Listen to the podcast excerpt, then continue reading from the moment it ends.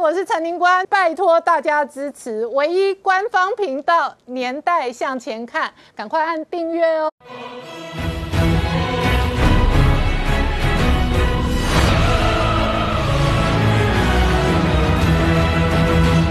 年代向前看，向前看年代。大家好，我是宁官，欢迎我们忠实观众跟粉丝朋友扫描 QR Code 订阅《年代向前看》YouTube 官方频道。我们看今天本土新增案例哦，略微增加三十例，而且指挥中心可能七月二十七号直接哦降级不解封，但是呢，餐厅可能是有条件的开放内用，那外出还是一定要戴口罩。不过呢，整个这一个全台各大商圈哦，现在真的倒闭潮一波又一波，东区至少。两个月内哦，倒了三十家店。那同时哦，冬奥这一次最可怕的敌人是病毒哦。那日本现在的处境也非常的艰难，而且 Delta 疫情哦扩散全球的同时呢，包含了东南亚，包含了全球供应链都再度受到冲击。然后在美国内部呢，有一批人是反对哦，拒绝施打疫苗的，甚至有两成的美国人，他们压根担心哦，疫苗被植入晶片了，这使得美国这一波的。疫情会不会再度再起哦，也是外界关心的重点。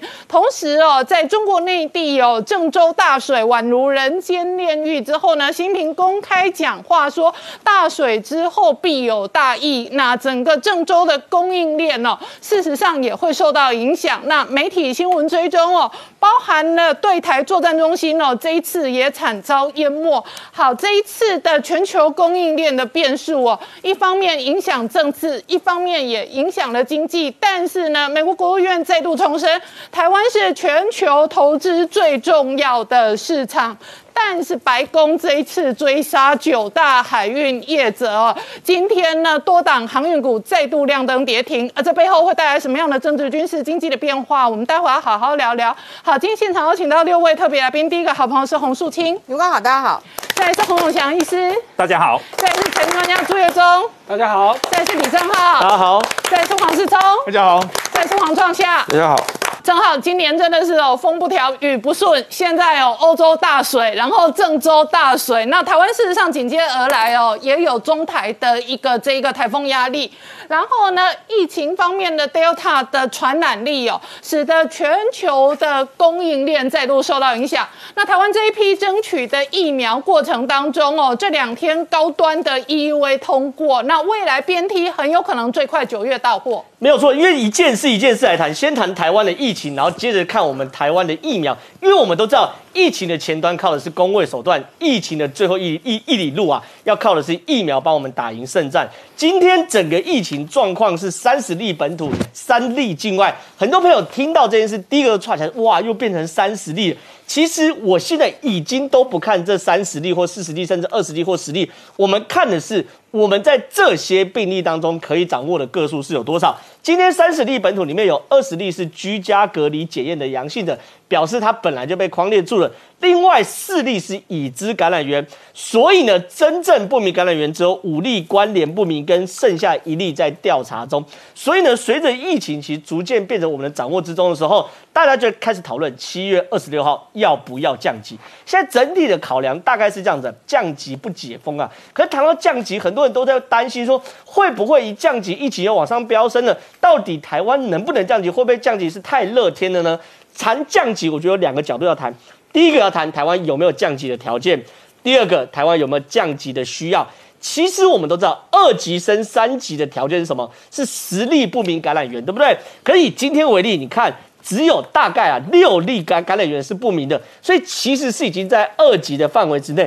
那很多人说这可能只有今天呢，昨天前天不一定。其实昨天呐是十六例本土，里面九例已知感染源，四例关联性不明，三例在调查当当中。所以其实昨天满打满算也就是七例感染源不明。前天呢，十八例本土里面呢是十三例已知感染源，五例不明。所以其实这几天我不断观察下来，就是我们的不明不明感染源或者是隐形传播链还有，可是呢现在确实已经降到这个十例以内。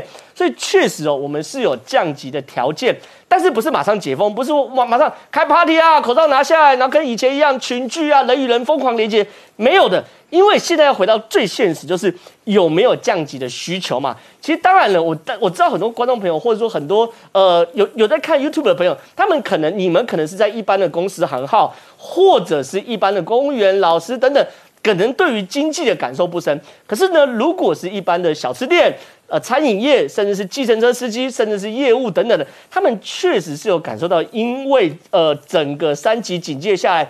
导致经济的收入的崩盘，而且对他们来说，很多人是每一个礼拜都撑得非常非常辛苦，因为他们需要现金流。所以说，其实，在经济客观上是有降级的需求的。所以我蛮蛮赞同现在指挥中间的态度，叫做降级不解封，就说我们可以适度的再开放一些东西，可是不是完全就把口罩拿下来，大家不管这件事，但是。台湾现在内部有没有未爆弹？有未爆弹。嗯，现在有个比较明确的未爆弹，叫做特殊社交圈哦。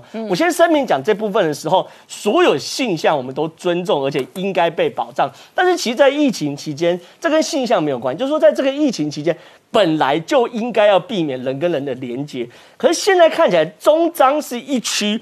桃园还有北部是一区，都有两区的特殊社交圈哦。比如说以桃园，他们说有一位健身教练九天跑了巴德跟中立的五家旅馆。嗯，那对桃园来说，桃园他们统计过这十天的个案哦。大概同类型社交圈占百分之六十一啊，哦，二十六例里面有十三例，就是他们在这个时刻还跑趴，就对，还在跑趴，还在群聚，然后还超过四人以上等等的，或者是一对一不必要的连结嘛，所以这些事情其实对我们来说是很严肃的提醒的。所以现在不管是彰化卫生局、台中卫生局、桃园卫生局，甚至台北这边都提醒哦。如果在这段期间你有玩社交软体、交友软体，嗯，不是一般的社交软体，是交友软体，就滑左跟滑右的那种交友软体，然后呢，有参加这类的 party 或群聚的时候。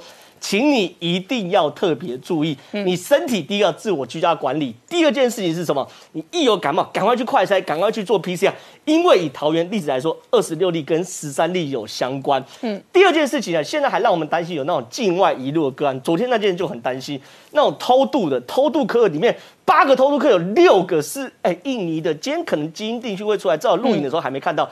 那大概应该是 Delta 病毒跑不掉。可问题是台湾的海岸线很长啊，嗯，我们海巡署可以抓到偷渡，坦白说是有点运气，运气没有抓到是正常。之前那个大陆偷渡客坐在海岸边三个小时，海巡署都没有发现。所以说，其实就算我们境内大家都很克制。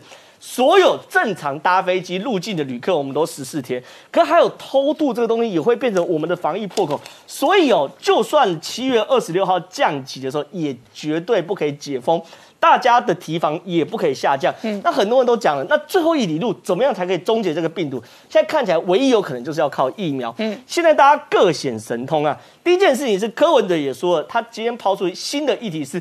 台北是要买第三剂疫苗，而且他讲的很细哦，透过人来放话说有三个管道，嗯可这三个管道我看完后，其实坦白说不叫管道，叫三个想法而已，还没有落实。第一个管道是说副市长蔡炳坤可以牵线中部某大医院。第二个管道是民众党中央委员可以牵线 Novavax，嗯，第三个管道是卫生局，台北市卫生局可以透过冷链公司来购买这些东西，我都欢迎。可就像慈济模式或呃红海模式或是台积的模式，你循正常管道去规划你的预算，提出你的呃包含冷链、包含等等的购买证明书。如果指挥中心在挡的话，我会站在你这边。可如果你后续都没有做，只是做来抛风向的话，大家会检验你。可是真正的问题是我们台湾到底拿不拿得到疫苗？今天行政院公布了第四季跟明年下定三千六百万剂莫德纳，我认为终于终于上轨道了。了解大家是怎么抢疫苗的。我们去年的采购策略什么？A Z 一千万剂，莫德纳五百万剂，然后 Covax 分抢五百万剂，你完全无视全世界在抢疫苗的状况嘛？后来陈时中在受访的时候自己都讲，确实啊，国际间抢疫苗是以两千万剂为单位，嗯，你下的量要大到一个程度，它才可能逐步出货。所以行政院下这三千六百万剂，其实才是逐渐上到正轨。为什么？因为亚洲疫苗大会的主席李中心啊，最近在一个演讲说。今年莫德纳光签约要出货的疫苗一百八十四亿美金这么多，你根本莫德纳做都做不完哦。就是莫德纳爆单呐，莫德纳爆单订单一百多亿美元，但是生产速度追不上订单。不止莫德纳追不上订单，因为我们知道 mRNA 疫苗它外面有一个那种纸质的纳米膜，要保护那个 mRNA 进到细胞，它连那个纳米膜都是很少的公司做的，因为以前没有 mRNA 疫疫苗的需求，所以它不止莫德纳本身那原意有需求，它连这个外面那个纸质纳米膜要包住 mRNA 的那个东西也是缺单呐、嗯，所以说现在对于整个市场来说的话，你非得要定，假设你定五千万剂，然后呢给你来一层来五百万剂勉强够，你如果像台湾过去拿五百万剂，那你来五十万剂怎么可能会够？所以现在行政院的采购策略，我认为才逐渐走上轨道。好，那创下另外一方面呢，外界追踪的是未来两三个月的疫苗到货的速度跟效率。是的，其实现在呢，疫苗呢到今天为止已经打掉五百八十五万剂了，所以蔡英文的百分之二十五年月底达到达标。但是这个时候呢，开始要开始想的问题是，第一季打完了，未来这段时间八到十二周后，第二季能不能打得到？所以要不要混打都变成一个讨论。可在这里面的时候，疫苗呢，先前呢已经是一种匮乏，大家恐慌打不到，慢慢出现的是一个政治攻防的一个新舞台。什么样政治攻防新舞台呢？柯文哲第一个叫出来，除了他讲说三个管道之外，他昨天开始针对接续国民党针对高端疫苗开始发动他的一个质疑。他在质疑的是什么？就是说你高端疫苗呢，你是次单位蛋白，可全世界呢，连 n o v a b a s e 它做到这么好，美国都没有给他 EUA，你凭什么台湾是第一名？发动了对于高端的这个攻击。他不但昨天下午讲，今天上午接受自传媒的专访的时候，还继续发动这个攻击。那这个攻击里面呢，在账面上确实造成了高端极大的压力。怎么这样讲呢？首先呢，从现在开始，至少大家心里在预估的是，哎哎，那个 BNT 有一千五百万剂。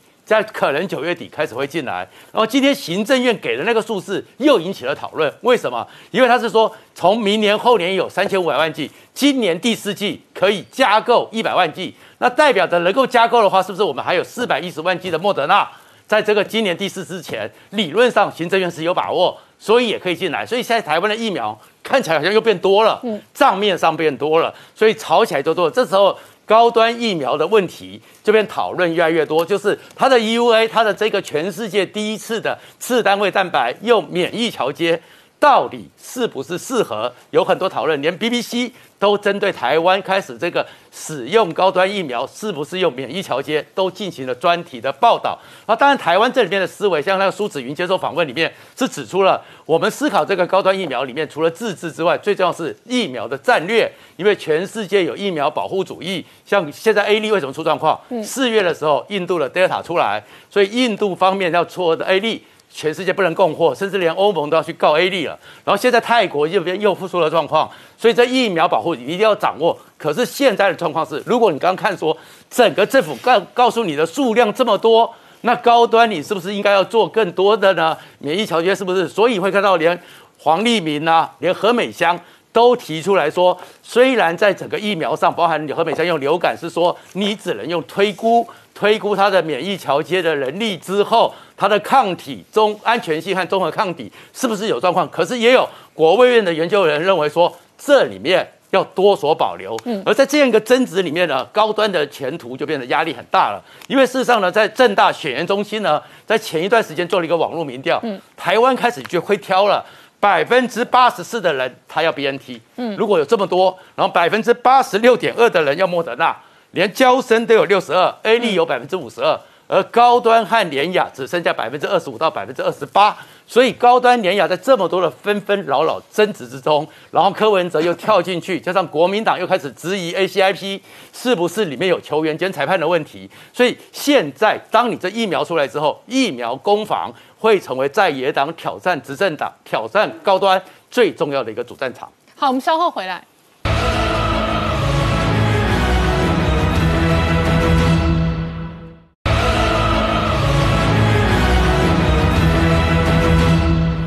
年代向前看的节目现场，我们今天聊的是 Delta 的这一个病毒哦，还在影响全球。那全球这一次的疫情，真的可能哦，再度造成供应链的这一个断裂或紧张的关系。同时哦，欧洲大水、郑州大水哦，都是未来供应链的这一个顺畅与否的重要变数。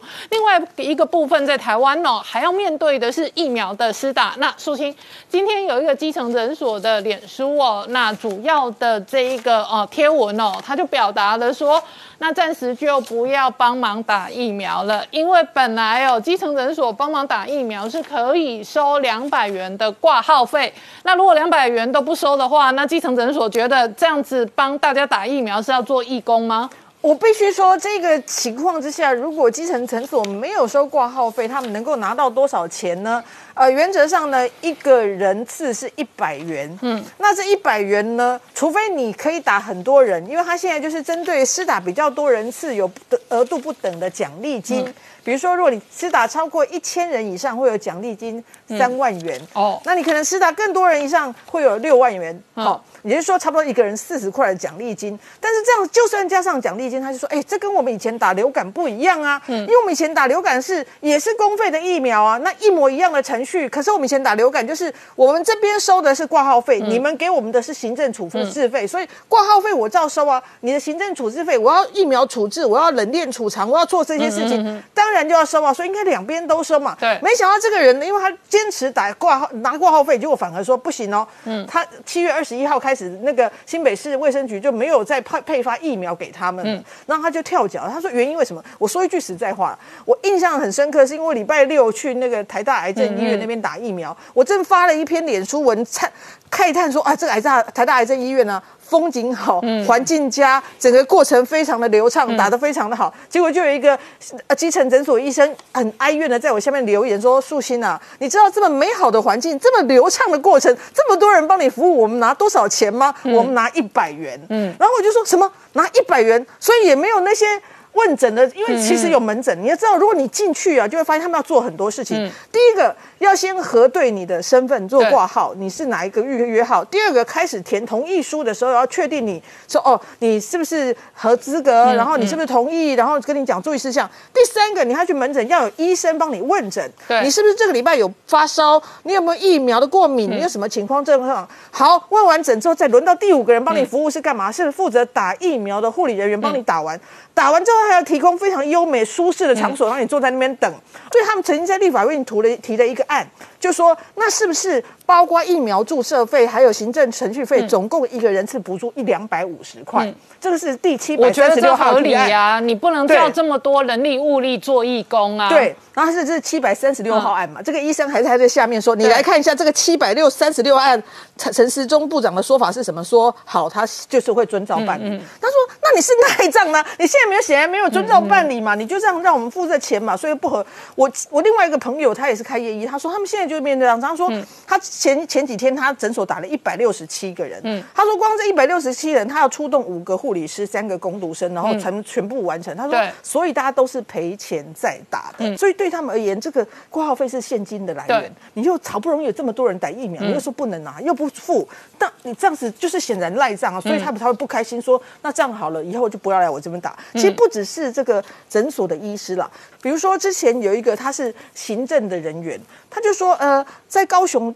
他们有补助，说如果你去一个，他们会有一个团队嘛，去支援接种，那接种疫苗，那支援接种疫苗，他团团队就有一个预算，说哦，每个人是一千元的补助。嗯，他说，可是他们就发现这一千元补助后来都给了护理师，他是行政人员，他站在那边跟大家讲说明，然后管秩序，安抚大家，结局他们都没分到。嗯，可是高雄就会说，可是我们是给医院统筹分配，嗯，也就是说钱给了医院，最后有没有人拿不知道，他谁拿到了也不清楚，所以。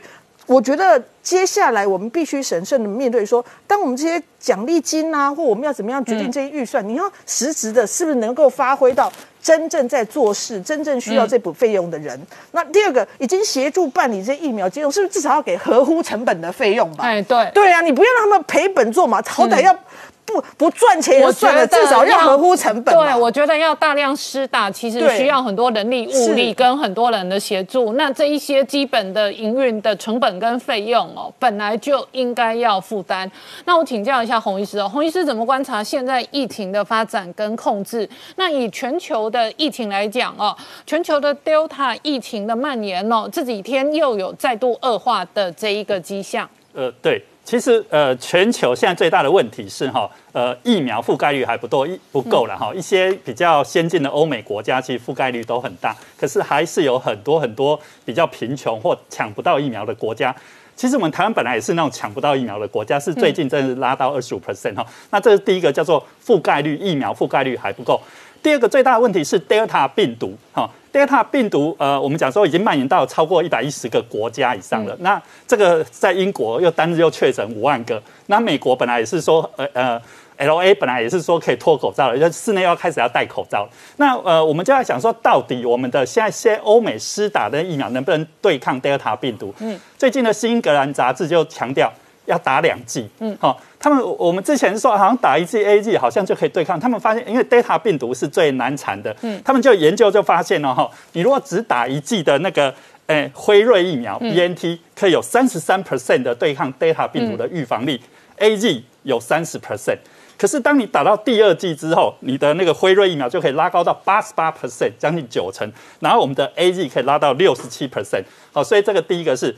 呃，要预防这块，一定要打第二剂的疫苗。但是这第二剂大家都知道，但是疫苗在哪里？哈，我们的花了这这段时间，其实大家最关注的是疫苗在哪里，而不是施打意愿。现在大家都有施打意愿，但是疫苗不够。那另外一个就是我们在讲说混打会不会？呃，因为你进的，我们今天讲呃辉瑞、莫德，其实台湾真的不错，进到的都是前三名的哈，A、G、莫德纳、辉瑞。嗯，那混打效果好不好？呃，最近当然说，呃，之前我们大家国际看得到、观察得到的，就是 A Z 混打 B N T。对。哦，那个它的综合血清效体抗价可以是 A Z 跟 A Z 的十倍，这是我们大家都知道。嗯。可是台湾先进到的是莫德纳，所以我们莫德纳我们现在已经列入临床的研究。可是最近哈有一个小规模的 A Z 混莫德纳的研究出来，这是瑞典的一个研究，他们找那呃大概八十八个医护人员，哦，在九到十二周之前都打第一剂都打 A G。那把它分成两批，一批就打 A G，一批就打莫德纳。那三十天之后去测它的那些特异的 I G G 抗体，还有我们的综合血清效体抗价。他发现打了 A A G 再打 A G 之后，好，你的综合血清效体抗价可以变两倍，可以多增加一点点。可是哈，A G 加打莫德纳多二十倍，哎，你会发现一样，跟如果跟那个 A G 多了十倍，跟那个呃 B N T 的效果其实是类似的哈。所以当然呃。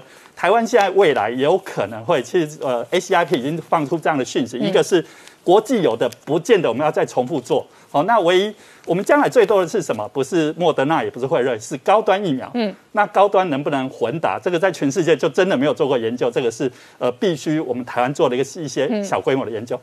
我认为未来的疫情要怎么发展？哈，有有三件事一定要做哈。第一件事哈，就是我们观察。呃，英国、美国其实他们很多都已经打了两剂了，还是一样会确诊哈。我觉得要恢复正常生活，我觉得很简单，有三件事一定要做好。第一个就是，呃，我们可以降级哈，但是不解封，这是第一件事。第二件事情哈，就是我们必须提高疫苗的覆盖率，对，而且是两剂疫苗。嗯。第三个就是边境管理。嗯。我们现在边境管理真的严格了。对。我们现在已经有入境普筛了，这三件事还必须要持续一段时间。持续到什么时候？持续到全世界，包括一些比较贫穷落后国家，都两剂疫苗的施打率，这是第一个。嗯，第二个是，那这样子可能持续到明年呢？对，有可能还有一个是年底新的那些抗病毒药物出来。好，我只要想英国。其实英国这一次我一直在观察一件事，不是他一天什么五万个，嗯，到底多少住院，多少死亡？嗯，的确他们的死亡率是低的，他们一天其实死亡率不超过五十个，确诊已经到五万个，新增五万个，但是跟以前比较起来，你去看那个曲线，哦，他以前是确诊率是这样，死亡率也是这样，可是这次确诊率这样，哎，死亡率几乎是。躺平，这个是我在想，应该是打疫苗的效果哈。所以未来我觉得大家还必须要忍耐，因为接下来大家已经受不受不了。像其实刚刚素清有提到的那些，呃，其实诊所真的很惨。我们大家在想到纾困，都只是想到说，哦，健身房啊，餐厅，大家什么时候不能进餐厅吃饭？大概五月十五号我们开始这一次本土疫情爆发，五、月十九号开始三级，我们就不能去餐厅吃饭。可是大家知道诊所多惨，诊所在去年，嗯，去年元月二十号第一个那个台商回来之后，开始我们开始戴口罩。那时候就你知道诊所能看什么病？诊所最主要看的病就是那些感冒，嗯，跟那些那个皮肤病、拉肚子可是当我们把那些病，我们的酒精开始做了，开始其实已经超过一年半了，对。诊所的业绩是很惨很惨，不是诊所要去多一个嗯。五十块、一百块的那个挂号费，是真的业绩跟以前。其实我我在医师的群组，有些医师有一个牙医师，医师说。他已经准备把他的那个牙医的诊疗床拿去贷款。OK，他一个药师就跳出来说：“还好你还有牙医诊疗床，我们嗯药师不知道要贷款的时候用什么去贷款。”所以你会发现，因为牙医的生意也锐减，大家这段是时间哦，能忍耐就 哎，少看我我本来。我有预约牙医的，我嗯后来也大概两个月没去了，就是不敢去。就是说，其实你会发现整个的医疗的那个，其实我们一直在说民生的必须呃行业哈，是受影响。诊所是一个受非常非常重要影响的一个。那好不容易他们会寄托，为什么说刚刚说说为什么？为什么愿意加入那个疫苗施打合约诊所？我并没有加入，因为我发现真的是那个成本其实不是只有那个疫苗处置费，他们在讨论最大的费用是什么？打电话，嗯，他们当初那个是台北市那时候还没有唐凤那个出来的时候，他们那个他们必须一个一个打电话，哦。确定你要不要来啊，那个电话费不知道多少钱，而且还有能力，对，因为人要去联络嘛。因为他们以前都跟比照那个流感，流感是真的很简单，但这个要这边一一待要待很久，很多人很紧张，要去喂教，要把距离拉出来。其实发出的那个还要他买很多东西要消毒的东西，我开始那个我要买头套，我要买隔离衣，那全部都是隐形成本非常非常大。其实即使台北市现在说愿意补多补助诊所一百块的行政费用，其实那个根本台北市的那个物价什么根本是。这个叫做非常非常少，根本没合。嗯，所以我后来我并没有加入那个疫苗施打诊所。对所以现在愿意有协助施打的基层诊所，某种程度都做功德，佛心来着。真的。所以不要在这一块小钱上面小气。我们稍后回来。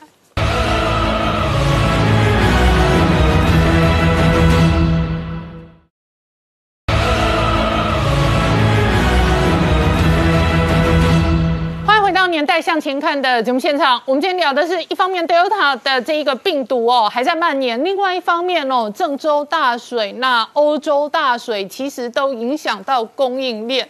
那特别是哦除了供应链之外呢，冬奥呢本来日本是期望哦这一次哦整个的流程申办哦可以让经济复苏。那世聪现在已经确定哦，包含赞助厂商哦至少要赔两百亿。没错，事实上这次的冬奥到底要不要举办？到目前为止，其实东呃日本的大部分的国民是反对的，但是因为政府目前还是要办，而且他目前也没办法取消，取消的权利是在国际奥委会，国际奥委会是执意要办，因为有太多包括厂商赞助赞助商的这个广告费都已经收了，他现在也很难呃骑虎难下。但是对日本国民，他们可能显然要遭遇到，就是说，因为经过这一次的奥运会之后呢，可能在结束之后，日本的疫情可能会更加的严峻。因为根据目前日本的他们相关学者的这个推估啊，他说如果这个到了八月三号的时候，因为我们现在七月二十三号开到八月三号，他说日本的这个当单日的这个确诊率在东京都附近的话，就会增加到两千六百人左右。那因为这样的话，导致说。整个日本未来在这个结束之后，可能会有大爆发的这个状况。虽然日本已经加快在这个疫苗施打的速度，他们是希望说能够把这个所有的施打速度能够加快，但是目前为止，日本民众接受疫接受疫苗的意愿很低，所以导致说日本到底能不能够承受这一次的奥运举办，大家打上个问号。那除了这个之外，因为目前有越来越多选手呢，他可能抵达。这个东京之后没多久呢，就被迫退出，因为现在有四名这个选手已经退赛了，而且四名选手其实都有可能会拿牌的，包括英国的这个射击选手希尔，包括说像这个捷克的这个一个桌球选手，还有智利的一个跆拳道的选手，还有荷兰的一个滑板选手，甚至还有包括说像俄罗斯的勇勇将等等，都全部都退赛。那事实上，根据目前这个日本的这个预估来说的话，其实包括非洲。北美中还有这个北美洲，还有这个南美、欧洲等等地区的选手都已经有被验出确诊的人数，所以你看，其实到了那个地方来说的话，真的是人家人家之前就怀疑说，如果真的是硬要举办的话，东京会不会变成是一个大型的练鼓场？哎，看起来的话，似乎是有这样的状况。好，那除了这个日本的这个冬奥的可可能未来会很可怕之外，还有另外一个就是美国，嗯因为美国在七月四号解封之后，其实美国现在的确诊人数反而一直在增加。嗯，那根据那个这个过去一段时间来说的话，这个日美国的这个确诊人数当天。单日大概是一万三千，但是现在已经超过三万七千，所以你知道其实美国确飙车，对美国确诊人数开始增加。那根据美国的研究里面来说的话，是主要爆发是在一些所谓的没有施打疫苗的地方。他举个例子，譬如说密苏里州，因为密苏里州我们知道哦，它其实有所谓的福音派。那过去也是川普的这个大票仓，他们就说他们相信上帝，不相信科学，所以他们不愿意去打疫苗。那甚至根据这个美国的调查里面来说的话，主要是年轻人，像二十到二十二十到四十岁的人，主要都没有打疫苗。那因为甚至美国还流传一个就是说。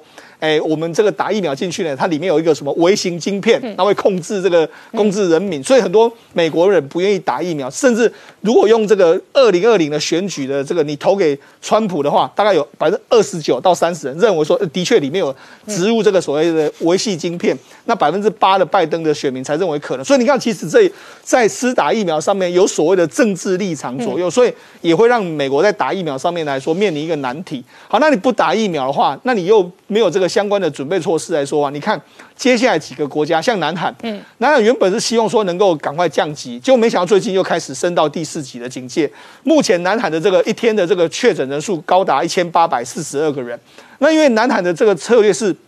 他并没有说，他这个百货公司、健身房、三温暖，他都有开放，但是没想到一开放之后，这三个地方全部都出现一个群聚的这个现象。所以我觉得，我们解封之后呢，如果假设七月二十六号解封之后，这些场所，我觉得我们也要持续的观察。另外一个东南亚。因为东南亚目前为止来说，包括泰国、马来西亚、印尼，还有包括越南、新加坡，全部都是疫情在开始大爆发。所以他们最近原本打科兴国药，他们都开始在打这个 mRNA 的这个疫苗。那因为为什么我要讲到这几个国家？因为这几个国家呢，跟供应链都有关系。譬如说马来西亚，马来西亚它是全世界第七大的这个半导体供应链，它也是全世界前四大的被动元件的供应链。包括说越越南。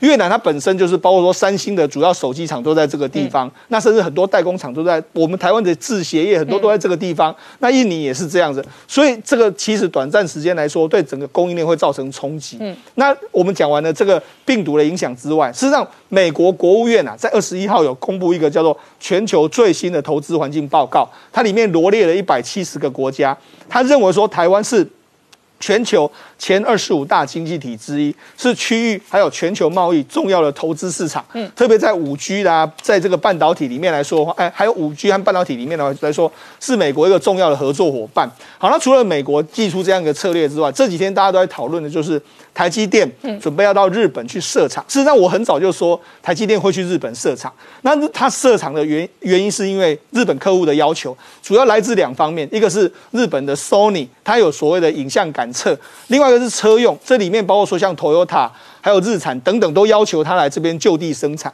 所以他这一个预预估的规划是月产四万片，然后使用的技术是二十八纳米。当然，我们不用担心说它这个最新技术也流到日本的这个可能性，但是看起来日本在那哎，日本要求台湾去投资的这个状况是越来越多。那至于很多人就说，我们台积电去日本设厂，那是不是因为？因为他去日本设厂，所以日本才给我们疫苗。不对，事实上应该是说，我们先去设厂了之后呢，日本认为说，哎，两这既然我们台湾跟日本的关系这么紧密之后，他愿意赠送疫苗给我们，也就是台日之间的合作越来越密切之下，所以我才讲嘛，我们讲了那么多例子，告诉我们说，实际上台积电在整个地缘政治扮演的角色，也让台湾在未来不论在国际的供应链里面，甚至在未来的这个国际的影经济影响力里面来说的话，都会变得更加重要。好，那讲到供应链了，同一时间郑州大水，事实上外界也担心富士康跟苹果供应链受到冲击。是的，郑州是有三十五万工人在富士康，有九十条生产线，而且最重要是九月以后，iPhone 十三大概不管是六点七寸的还是六点一寸的，百分之六十、百分之八十都是郑州厂在做最后的组装。所以现在郑州突然之间在三天里面，三百一十七座西湖的水直接灌进去。所以大家就很担心，Apple 呃，红海这个供应链会不会有情况？这个水跟灌进去，灌到什么程度呢？红海那边的富士康的产区虽然离郑州市中心有几有一点点距离，而且地势比较高，可是周围呢，人家就泼出那个画面里面，红海附近的厂区里面的很多道路呢，冷孔盖像喷泉一样，水不断的喷出来，然后甚至有人弄出来了红海那个 K 区富士康 K 区的大门口。说你认得出来这是 K 区吗？所以红海这里面的到底会不会受到影响很关键。最主要原因是红海马上出来说，他们以第一时间就启动了所谓的应变机制，人员机台他们目前都是安全的，但是物流上确实是受到影响。他们等到后面会去调整营运，为什么呢？在整个富士康，在整个郑州那边呢，二十六条高速公路因为水淹的有二十九个点已经停止了，所以车子出不去。然后呢，在整个郑州机场二十日的那一天呢，应该飞出去三百八十九架的航次，停掉了三百零三次，所以货物也送不出去。所以这样一个情况之下，这个供应链能不能顺畅，就变得很在乎了。那很在乎之后呢，红海当保证说现在人员安全，但是货不出不去，人进不来，怎么样去这个供应链后面很稳定？所以红海呢，马上呢。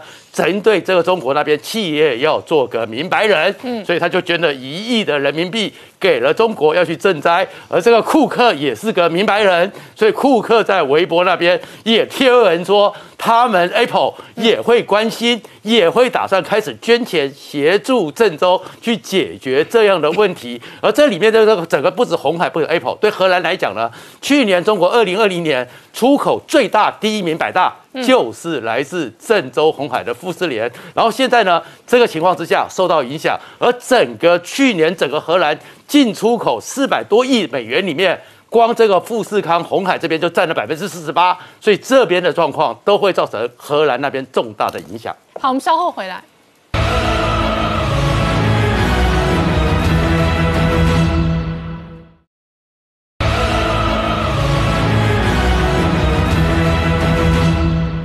当年代向前看的节目现场，我们今天聊的是全球的疫情还在延烧，不过台股今天反弹哦。那月中台股事实上哦，开始将资金比重哦，今天反弹哦，移转到这一个电子股上面。是我们看到这个船产哦，在经过最近这几天一连串的下跌之后呢，哎，市场终于开始出现比较明显的转向，转向了像。传统的科技股、资讯股、电器、电子股等等呢，哈。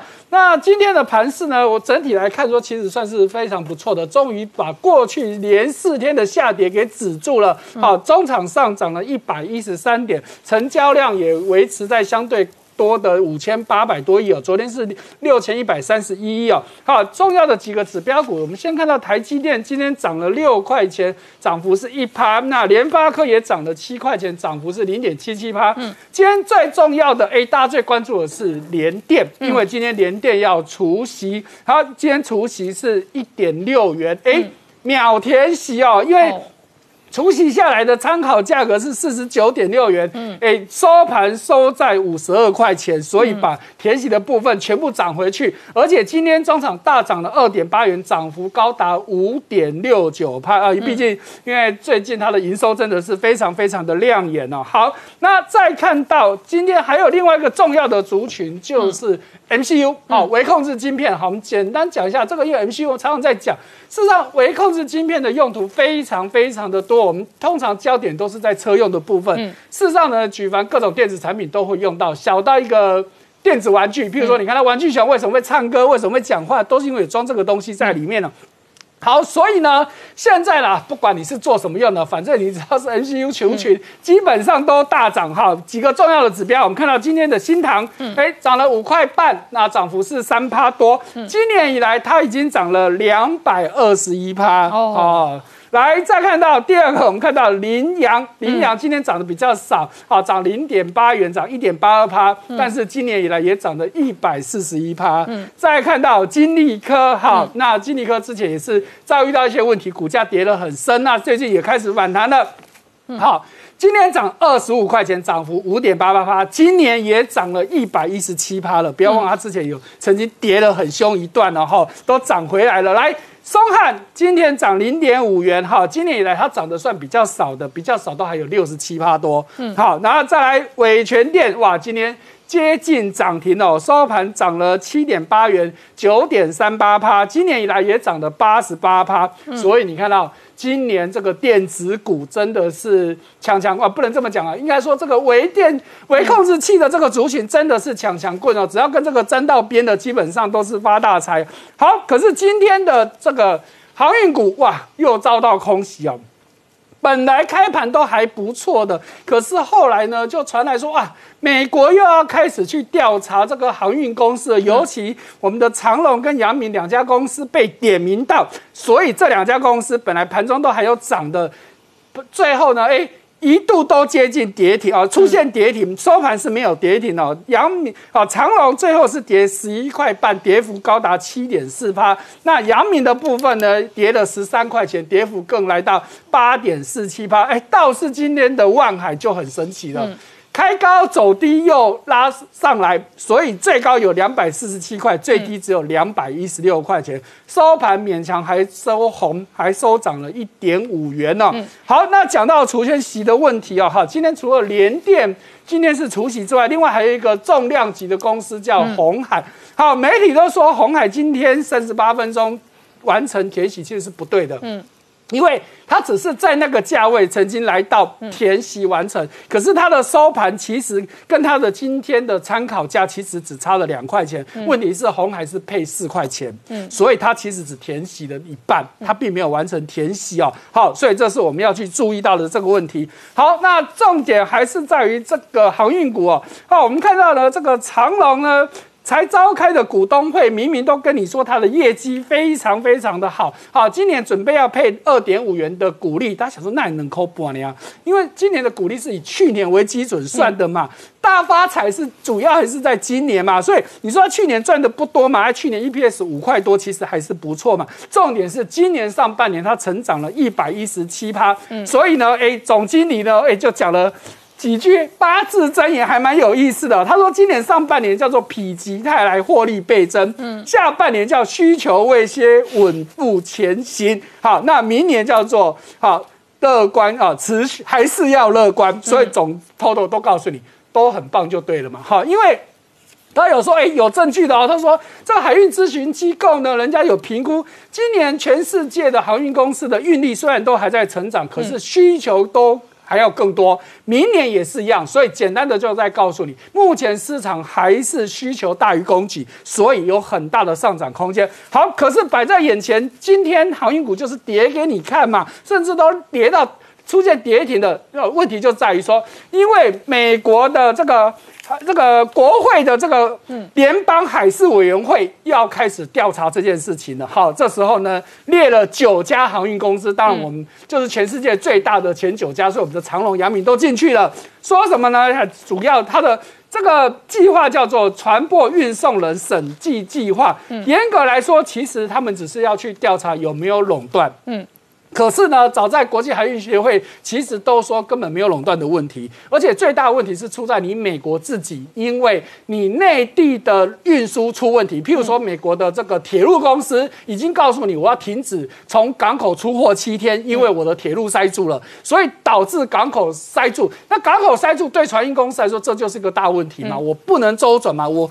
明明到你的港，你不让我卸货，是我的问题吗？不是啊，是你的问题哦。所以国际的这些大的船商都准备要加收一个叫做自港费、自留港，而且一个柜要收一千美金。所以你想哦，如果一台两费又要增加，对，没有错，确实哦。现在喊说要再涨两成，嗯，好，所以哦，你看到我们今天航运股大跌，对不对？可是国际航运股，我刚查了一下，包含了马士基，包含了德国的赫伯罗特，包含了。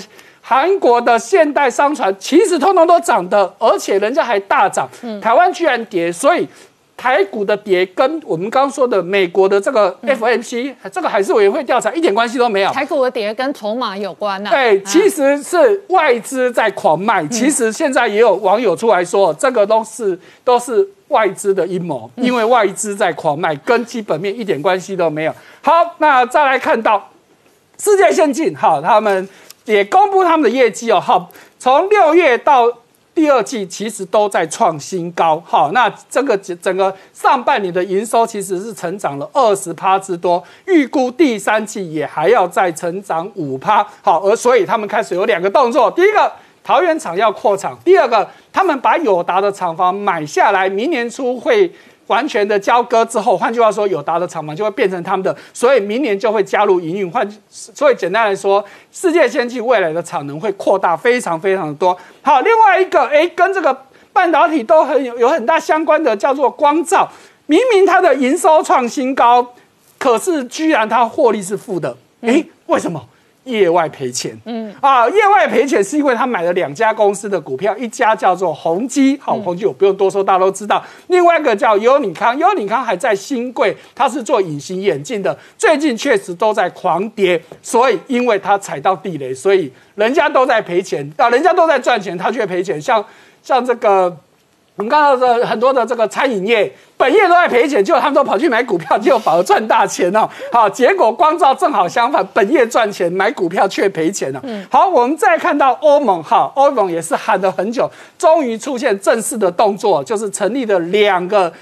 联盟好，第一个叫做处理器跟半导体技术联盟，第二个叫欧洲工业数据边缘及云端联盟，重点都是要去发展他们的半导体产业，所以他们的目标希望在未来能够把制成提升到五到。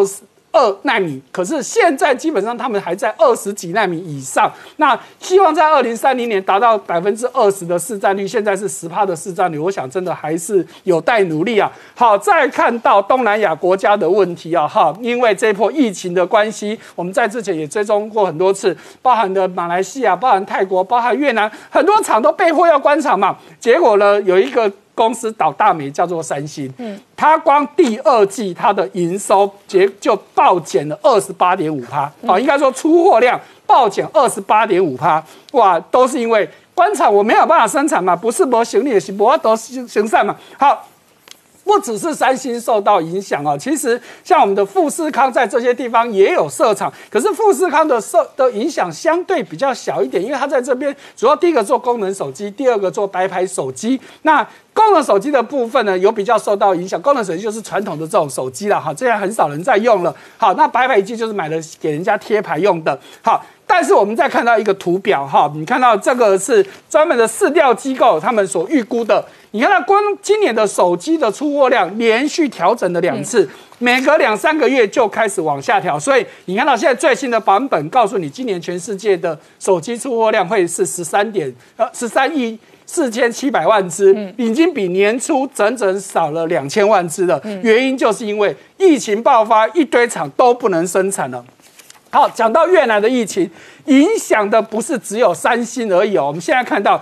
多瓜的公司在越南，通通都受到影响的。好，包含的刚说到三星，包含的宝成，包含的做板卡的华勤科、如虹、丰泰，甚至韩国的鞋厂，然后还有台湾做窗帘的庆丰富，甚至帮苹果代工的中国厂商哥，好，韩国的几湖轮胎哦。都讲没料，一大串的公司都是因为越南现在越来越加紧的这一个封锁，而且哦，原本只有胡志明市，现在最新的从十九日起，包含河内在内的越南十六个城市全部加入封锁，他们封锁程度到什么程度？计程车不准跑，餐厅外送禁止送。哦，哇，你看这多敢丢！哦，这真的很伤哦。是，所以你看到这些厂，你看他们怎么办？所以我们才会有昨天的美国拜登要求这些国这几个国家。重要的晶片厂不准给我停，减产可以，可是不能全部停掉。鞋子可以停产，对，晶片不行。没错，你看，所以哦，这个生产制造产品也是有阶级之分，对，还是有多社会之分啊？哈，看你背后谁在挺你啊？哈，来，再来，还有一个受到冲击的，当然就是车子嘛。你看到拜登可以。跟你这些国家说你不准停产，可是日本好像没那么大的力量，所以我们看到日本的本田也好，铃木也好，Toyota 也好，通通受到影响。尤其尤其本田在越南的厂已经宣布，八月的上半个月整个就放假了，嗯，没有办法生产了嘛，哈。那铃木的部分也是要休十天，那丰田的部分是在马来西亚的部分也被迫都都停工了，哈，所以这是一个很大的问题。好，那美国我们讲日本的车厂也讲，那德国的车厂呢？哎。戴姆勒呢出来公布他们的业绩哦，哈，这戴姆勒的老板也出来说哦，哎，我们第二季营收其实还蛮漂亮的哈，一共营成长了第二季你成长四十四趴。获利呢？哦，总营收四百三十五亿欧元，获利五十一点九亿，看起来很棒嘛。可是他说呢，因为我们还是缺晶片，而且很重要的一堆金属都在涨，铜在涨，钢在涨，铝在涨，所以对他们的营收产生很大的影响。而且他预估这个缺货会一直到二零二二年，要不然他的意思就是说，要不然我们的业绩会更好。好，我们稍后回来。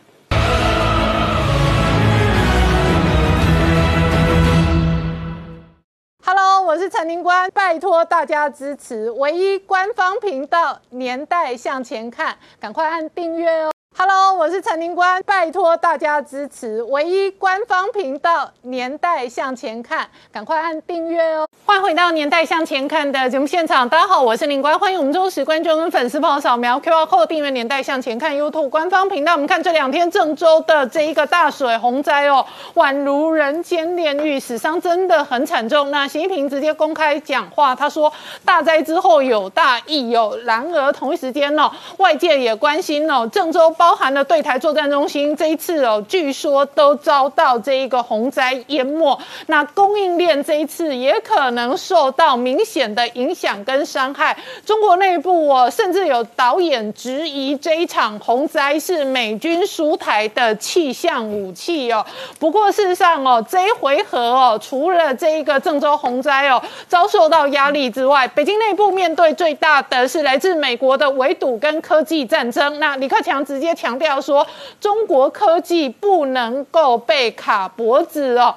但是同一时间呢，美中的攻防这一次哦，新任的副国务卿雪曼的外交行程哦，是外界观察的重点。首先，他出访了日韩，同时强调台海和平稳定的重要。不过，今天的新消息哦，国际新闻追踪哦，雪曼有行程哦，七月二十五号可能出访中国，那他要会面的人可能是王毅哦。美中关系确实会影响今年全球的金融市场，同时金融市场还有一个重大指标，比特币哦，最近一度再度跌破三万美元，呃，这背后会带来什么样的政治、军事、经济的变化？我们待会要好好聊聊。好，今天现场有请到六位特别来宾，第一个好朋友是洪淑清，你官好，大家好。再来是透视中国研究员，同时是台大政治系荣誉教授明居正老师，大家好。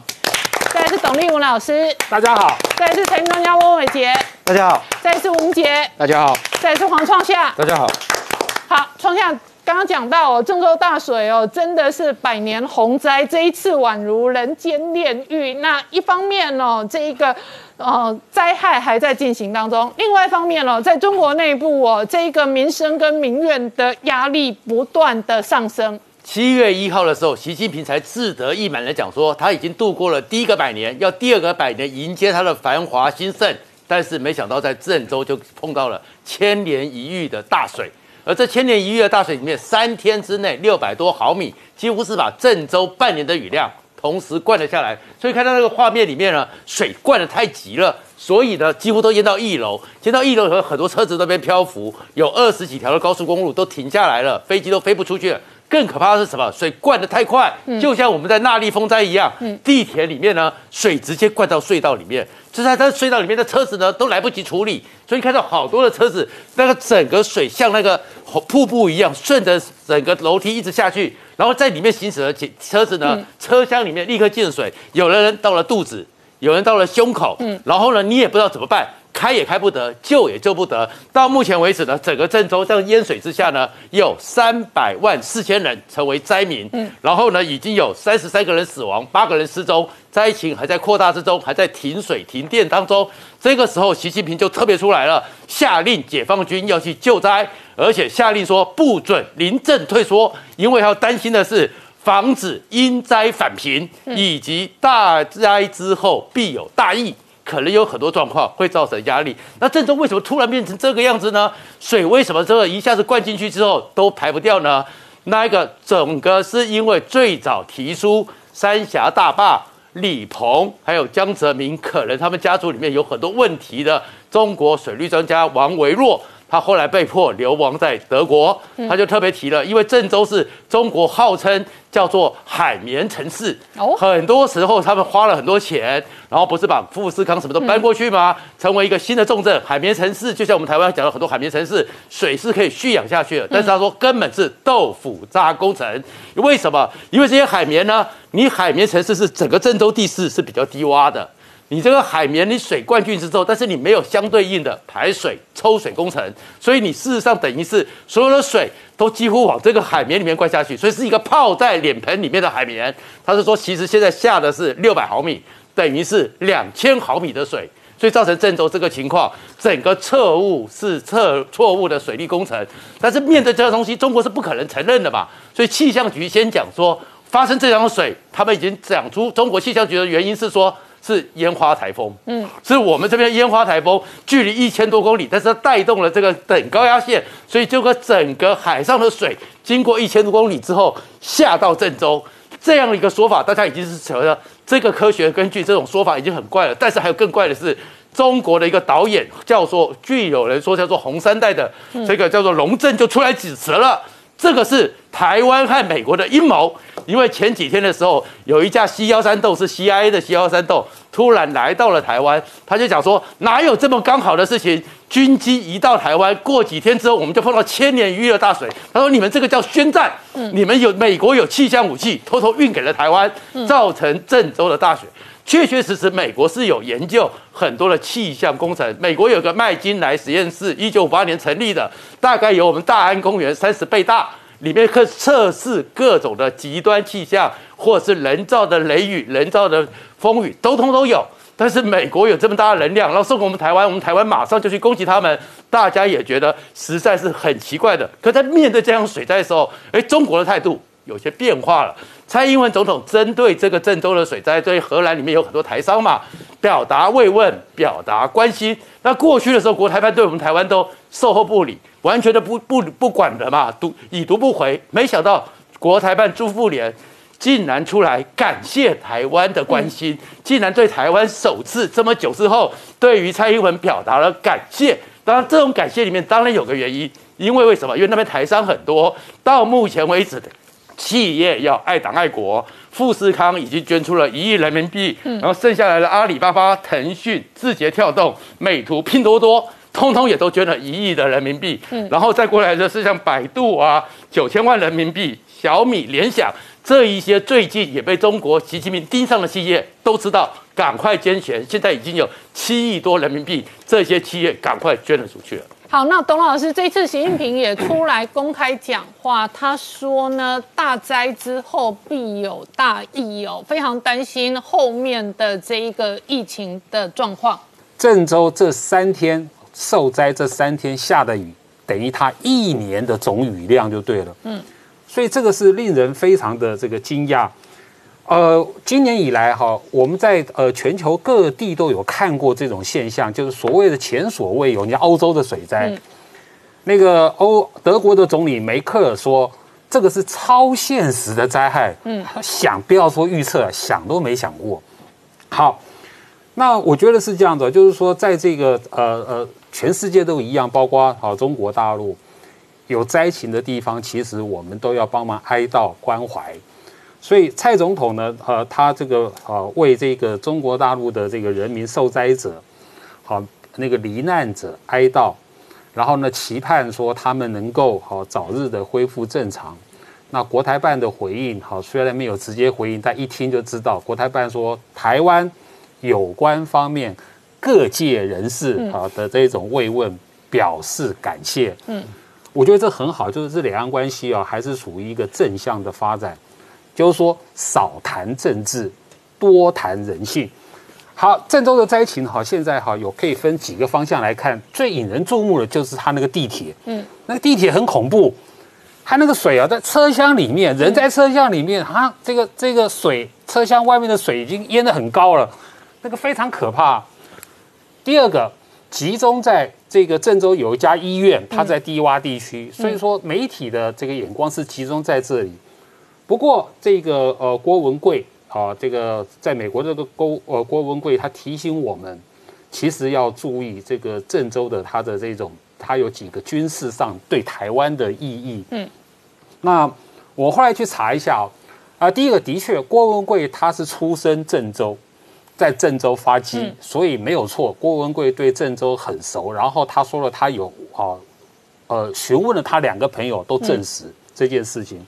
第二个方面哦，呃，郑州在这个呃中中共的这个军事价值上面的意义是这个样子的，它是郑州是中共五个等于是说哈这个联勤保障中心之一，然后它有两个军事院校，一个是这个空军的防炮部队炮兵的哈，另外一个哦更敏感啊，就叫做哈解放军的信息工程大学，郭文贵说的就是这个大学。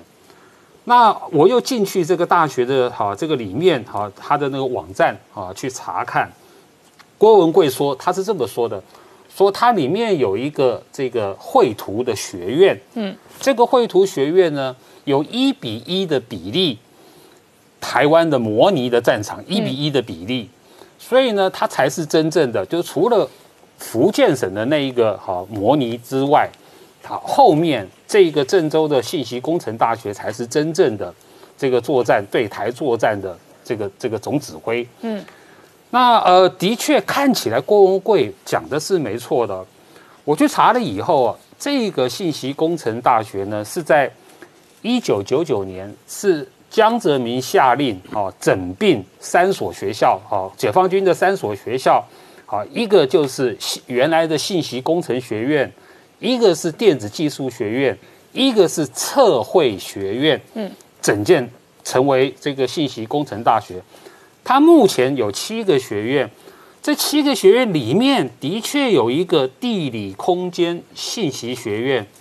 好，有这个学院存在没有错。更重要的就是说，在二零一六年，呃，中共军改，习近平军事改革以后，这个呃，中国最重要的五所。综合大学里面偏科技类的就有这个信息工程学院，另外一个是中解放军的国防科技大学。然后呢，这两个学校呢，中共呃解放军这两个学校呢，哈，他们的担务的呃担负的这个使命是不一样的。国防科技大学主要是做科学研究，隶属于中央军委。这个信息工程大呃大学呢，它主要是在支援战争，支援这个这个战备。隶属于战略支援部队，嗯，所以说看起来应该是是这个事情是真的。我还去上他的这个这个学校的这个网站看了一下，不太吉利。这个学校啊，就旁边就有个湖，他们那个照片，所以看起来应该是有的确的是啊严重的损害。但无论怎么样哈，还需要更进一步的证实。好，我们稍后回来。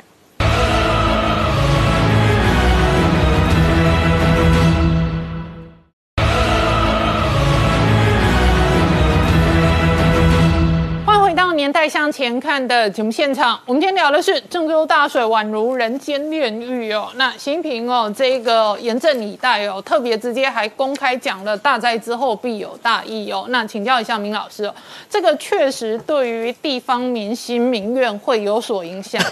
对，我们先谈谈这个水灾的我们的几个观察。除了刚才创夏跟立文几位谈到之外呢，我们注意到习近平讲了一句话，他说这次是内涝。嗯。他说的不是洪水，洪水就是说降下来水或者是这个什么地方来的，内涝是说排不出去的，嗯，叫内涝。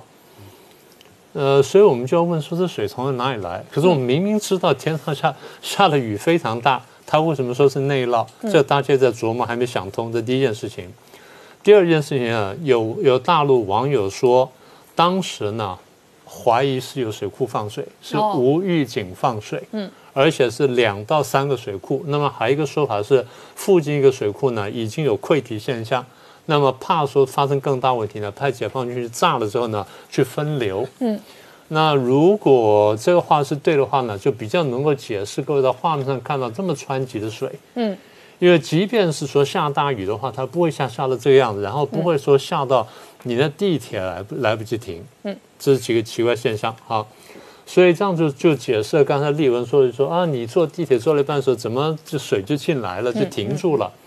通常你看我们的这地铁，我们小时候说一有什么情况就立刻就停了，对不管是地震什么就停，我们如果知道大雨来，我们事先先停了。就根本就不会开的，根本根本就不会走的，不会是走到一半之后呢，就看那个地铁卡在水里面，然后这个整个车泡水，这是非常奇怪的事情。所以我们等一下再回来再说这件事情。那现在呢，呃，官方只承认说是五号线，但是根据民间的这些在网络上传播呢，大概有三条线呢都碰了水的情况。好，那你说的情况很严重了，那官媒怎么报呢？二十一号当天，官媒在第七版才看到。嗯，呃，他刚才立文说是千年不遇，另外说法是五千年不遇。我当然不晓得那四千多年是怎么来的，不过每次都是讲了很奇怪的话。嗯，你记不记得我们去年讲那个三峡大坝的时候，也是讲那个数字也是非常奇怪嘛？那这是说是五千年这个一遇，不管是五千年或一千年，一千年是什么时候？就是宋朝以来。嗯，宋朝以来都没碰到大水，你还不在第一版呢、这非常奇怪的事情。我们不再调侃他，我们讲的是你怎么处理这新闻，嗯，你官方是怎么看这件事情，这态度的问题。我们讲的是这个。那死亡人数当然他不会给你正确数字，反正这个地方上讲了很多，就像这个武汉肺炎一样，武汉到底死多少人，现在大家也不知道。嗯。那么现在慢慢就开始封网，所以网络上消息越来越少，越来越少。那不管怎么说，就是我们可以确定哈，这个大概天灾是确定的，嗯，但是天灾底下有人祸，使得两者相加之后呢，造成死伤更严重，嗯，这是我们现在可以确定的。好，那跟这相关的一件事情就是，刚好最近呢，中共又宣呃这个新新华社发了消息，也就在七月十一号，新华社发了一篇很长的东西，它叫做什么呢？我得读给各位听，关于加强基层治理体系和治理能力现代化建设的意见。嗯，呃，大家不要觉得太惊讶，大陆文大陆那个文这个文件什么那个标题都非常长。呃，大家说你怎么读得下去？我说我们就读这么枯燥的东西长大的啊，在读这东西之后，你要找到他在说什么。嗯，它一共分了七个大的章节，五千多字，但是核心的问题就是一句话，他要把中央曾经曾经掌握的执法权一路下放，下放到什么地方呢？下放到乡镇跟街道。嗯，这是很可怕的事情。我们等下再讲，等下再详细讲。在这个七大章节五千多字当中呢，我挑出四个重点呢，跟大家跟大家先介绍一下。第一，它的指导思想，指导思想是什么呢？是以习近平的什么什么什么的观念来加强基层党组织的建设，加强低层党组织的这个掌控能力啊，这是第一点。所以还是加强党的呢这个掌控能力。第二呢，要这个用五年的时间建立党组织的统一领导什么的呢，然后建构网格化管理。我们过去讲过这个观念，网格化管理，各位设想像棋盘一样，嗯，或设想像蜜蜂那个蜂巢一样，一格一格一格的。网格就是他把每一个小区或者把每一个县、把每个市镇、把每个省就把全国呢都画成一格一格的。每一格呢，在电子这个上面都可以显示，然后都可以有相当的数据掌握出来。譬如说啊，比较大的城市，在这某一个小区里面的某几个网格，是不是这个呃车辆特别集中？然后还有一点就是，是不是手机特别集中？车辆集中呢，就是交通的问题；手机特别集中呢，是不是有暴动？嗯，是不是有群众集结？他们要知道这些事情。网格化管理，我们倒不说是一件真的是一件坏事情。网格化管理就是一个进步的社会里面出现这个东西呢是正常的。我们说的是，当一个暴政开始网格化管理的时候，它对老百姓的自由的掌控是更加严厉的啊，这是第二个特色。第三个特色就我们刚刚讲的，他把这个行政执行能力呢，过去是摆在县跟市一级，现在下放到这个街道跟这个乡镇。这是什么意思呢？就是乡镇跟街道将来呢，对一些人呢，轻则呢，他过去是有管理权，就是你走路走路啊什么乱丢纸屑什么，他有管理权。但现在不是，他有罚款权。嗯，现在我们不确定说这个行政执行权或者这行政执法权，它下放到多少，就是他给他多少名目。那我们知道等一下我会介绍他给他哪些范围，但给他多大权利呢？我们还在看。所以第一呢，罚款权是一定有了。第二呢，会不会有监禁权？嗯，理论上是不应该有有这个土监狱的，可是大家我们去年呢，去年前年在讲这个节，在讲这件事情的时候，大家有印象有土监狱，什么时候有呢？武汉肺炎的时候，嗯，武汉肺炎的时候，地方上有这土监狱的，有外地人进来或武汉人来了我们这地方被发现之后，他把他抓起来关到什么地方去？那个叫土监狱，是不是这样？这第一个。第二就是有人染病了，在社区里面，大家用板子把他的门当钉起来，不让他出去，那种也是土监狱。所以如果说这个权利是认真给了地方上的话，那这后果是很可怕的。我们刚才在说为什么？好，那么第这第三点，第四点呢，就是他给他就是管哪些范围？第一，市政市容的管理，市容的管理。乱丢纸屑啦，乱停车啦，乱弄招牌啦，任何他们觉得有问题的，都可以是列入市容管理。第二，物业管理；第三，流动人口管理；第四，社会组织管理。也就是说，你现在能想到的，他大概都给了。也就是他这一段他都能管，问题是，他管到什么程度啊？他能够处罚到什么程度？啊，这是我们要介绍的这个重点。那我们现在看到什么呢？他现在把这个管理权呢，把这个地方上这权利呢，从管理权加到这行政执法权，这比较奇怪的事情。因为过去中央都把这些权利紧紧抓在手上，地方上呢都没有这种权利。那现在为什么给到这个权，给到这个地方上？中央的说法是这样的：中央说呢，我们要强化党跟政府对基层的掌控能力。嗯，在我们看起来，中共的党跟政府对地方基层已经掌握的非常严厉了，他现在还要再严厉一点点。那我们问的第二个问题就是，为什么在这个时候还要给他这么大权力？好，他给的第二个理由是说，要让民间的矛盾呢，在地方上就要得到控制，在地方上得到解决。那么我们也看到官方说呢。它的执法权下放呢，它有相配套的这个法规，相配套的法规呢，在今年上半年已经陆陆续续释放出来。譬如说，北京呢，在五月份已经拿到，已经把这原来的城管执法一些这些权利呢，一譬如十八项行政处分权跟三项行政强制权，他没有讲内容哈，下放到街道办事处跟乡镇。嗯。然后山西呢，也这个地方上呢，也接受了二十二项行政执法权，包括九项的行政处罚权，最高单项可以罚款三万元人民币，就是十二万，就十三万台币，这是很可怕的数字。也就是乡镇或地方上一个小区呢，可以罚你罚到十三万台币，各位想想看，这很惊人了。好，那么这个网格化管理呢，我们刚刚讲说。中国大陆呢，从几年前开始组建，尤其当它开始电子化管理之后，我们过去曾经举过例子，在一个应该是云南吧，比较偏僻一个地方，一个英国的记者呢，到当地的公安局去去访问、去采访这件事情，就谈到这个网格化管理啦，然后这个脸脸孔辨识等等，他就开玩笑说：“他说我现在出去，那你们大概多快能够找到我？”嗯。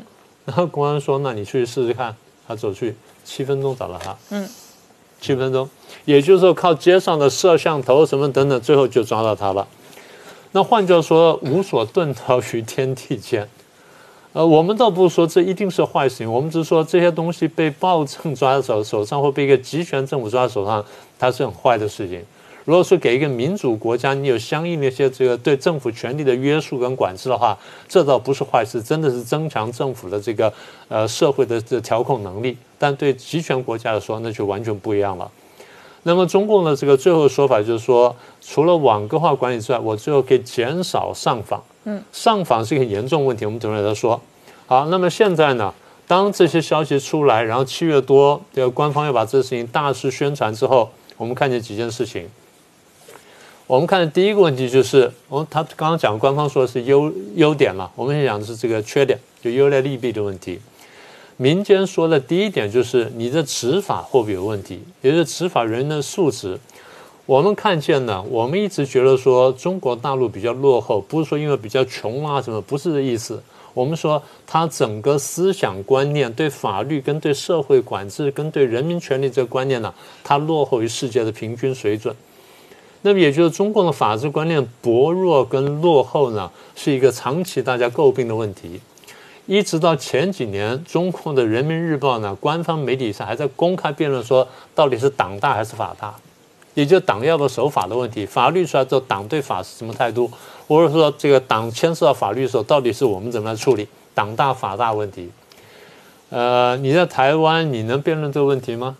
你在美国，你说民主党、共和党会辩论说，我民主党比法法大，还是共和党比法大嘛？大家当然说是法最大嘛。嗯，政党必须守法，但中共的辩论这个问题，比方说这地方第一是比较落后的，第二，中共的司法素质长期偏低，从法官的培训跟挑选，到这个律师的这个角色的这个是否被尊重，那最夸张一件事情就是这两年我没有做，前两三年我做过一件事情。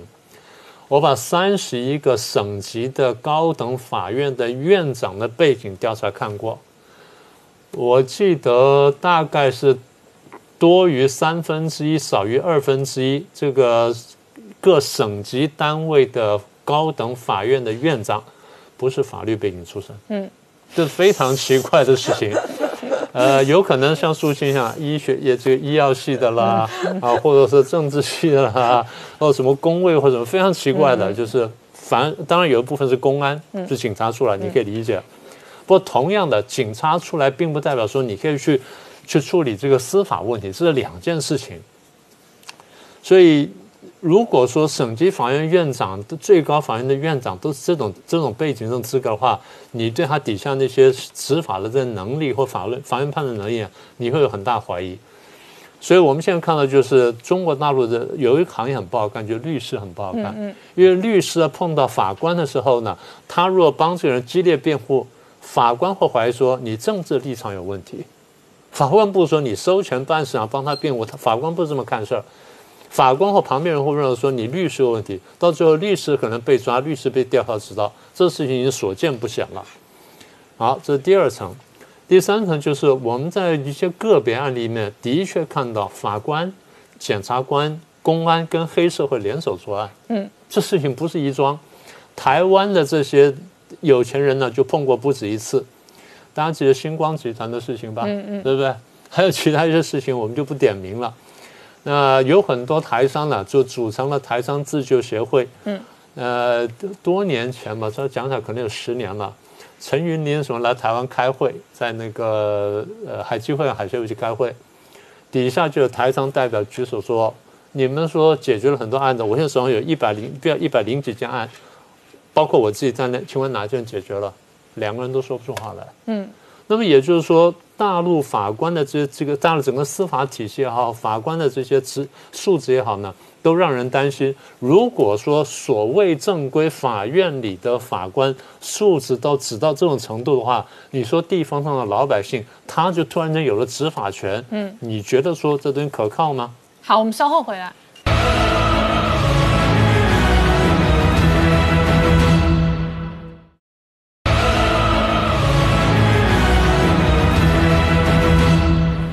年代向前看的节目现场，我们今天聊的是哦，这一个是郑州大水宛如人间炼狱。那习近平说大灾后哦，这个必有大义。同时呢，北京呢可能中央下放了这个执法权。那明老师刚刚讲到这里头哦，地方的权限，乃至于未来中央跟地方的财政权哦，都有可能有冲突。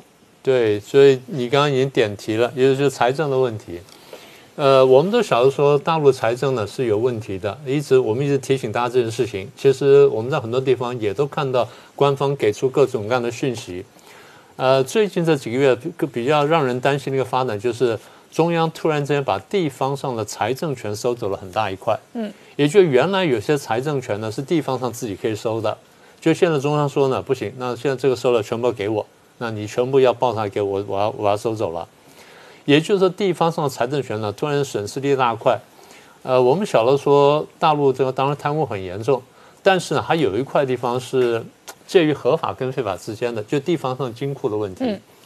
中央给地方的财政呢，它不是全数，不是足额拨款，所以很多地地方呢，它自己的筹款，它从哪边来呢？一个从罚款来，嗯嗯，一个是土地财政，嗯，土地财政中有很多荒唐事情，我们只举一个例子。你觉得台湾台北市市政府可不可以自己办一个那个房地产公司，嗯，然后去买卖房地产？嗯，台北市政府。当然不行，当然不行，对不对？因为你这个是求人间裁判，大陆可以，嗯，大陆可以。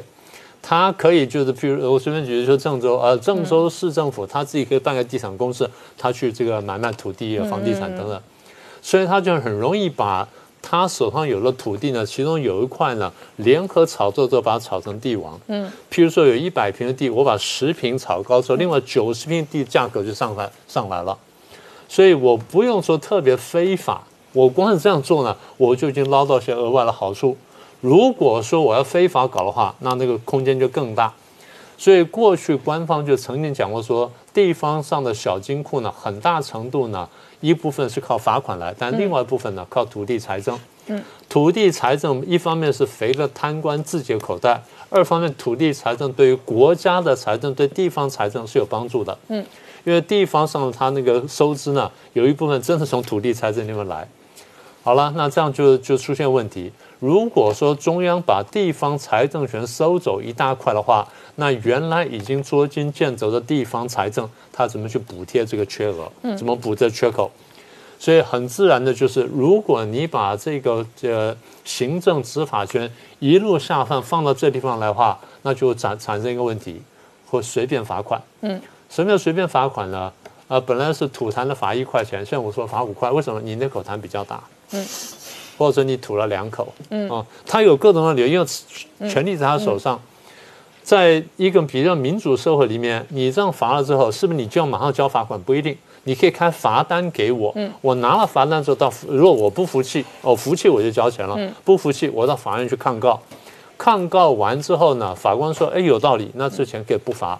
我们在美国都干过这个事情啊。嗯你在美国开车停车什么，有的时候不小心违规，有的时候真的是不可抗力的违规。就说什么呢？我们的州呢，就经常下雪，地上滑。那么地上滑的时候，你应该是保持距离。可是如果说它突然间就是下的那个很薄的那雪，然后很快融掉，又很快就是急冻结冰的时候，那时候打滑的时候呢，其实你的责任是比较小的。嗯。他可以看成你有刹车，但是刹不住，所以你虽然要负责任，但刑责比平常要轻。你这种事情上法庭申告呢，它有谈的空间。嗯，但是如果说这个执法权就是司法权跟执法权都在同一个人或同一组人身上，你没有申诉空间的。嗯，再加上我们刚刚讲说，如果这些国家人或者地上地方基层的人，他的法律观念不强的时候，很容易产生这种结果。好了，那官方原来想说，呃，我减少上访。现在我们看，就是你一旦把这权限下放，地方上去胡作非为的时候，你反而会增加上访。嗯，好，那这样问题就来了。上访过去一直是一个很严重的问题，那累积的在有几千万件案子，我们就不详细说了。现在我们说就是将来很可能发生比较大规模的官民冲突，他们不叫官民冲突，它叫什么叫群体性事件？嗯，听起来就不那么严重，对不对？好。那群体性事件就一年发生多少件呢？大概二十万件左右，这还是大概有低估的数字。好，那现在问题是什么叫一件？嗯，什么叫一件？最早的定义，公安部的定义，最早就是有十二个人直接牵涉进去打警察的、烧警车的，或去啊撞冲击警察局的，十二个人直接进去了，这样叫一件。后来一统计数字太大，吓死了。好好，那我们要要这个放宽定义。就放了多少呢？一百个人，嗯，九十九个人直接动手了都不算，一百人都直接动手才算。这样有多少件呢？官方愿意承认的，一年呢才二十万件左右，嗯。那换句话说，这个社会冲突很严重了。我们平均过去算一下，就是，呃，每一个省每年呢大概有个三四百件。台湾如果一年有三百件，超过一百人去打警察、打这个乡的这个市政府或打什么，你觉得台湾能住吗？嗯。这还是我我讲过哈，这是被压低的数字。有人告诉我是至少多一倍都不止。嗯，好，那这案件怎么来呢？最主要是拆迁，然后再来就是宗教压迫，再来是夺取财产，再就一般的民刑纠纷。所以现在我们看见就是你把这些权利呢下放到这里，原来想法说地方上冲突地方解决，不拉到中央来不上访，我们看的结果就是可能适得其反。我们举一个例子，郑州这次大灾后有大疫，我们看他后面怎么去处理这大疫或救灾什么等等或抚恤等等，你看看如果这权力上到地方，它会产生什么问题？好，我们稍后回来。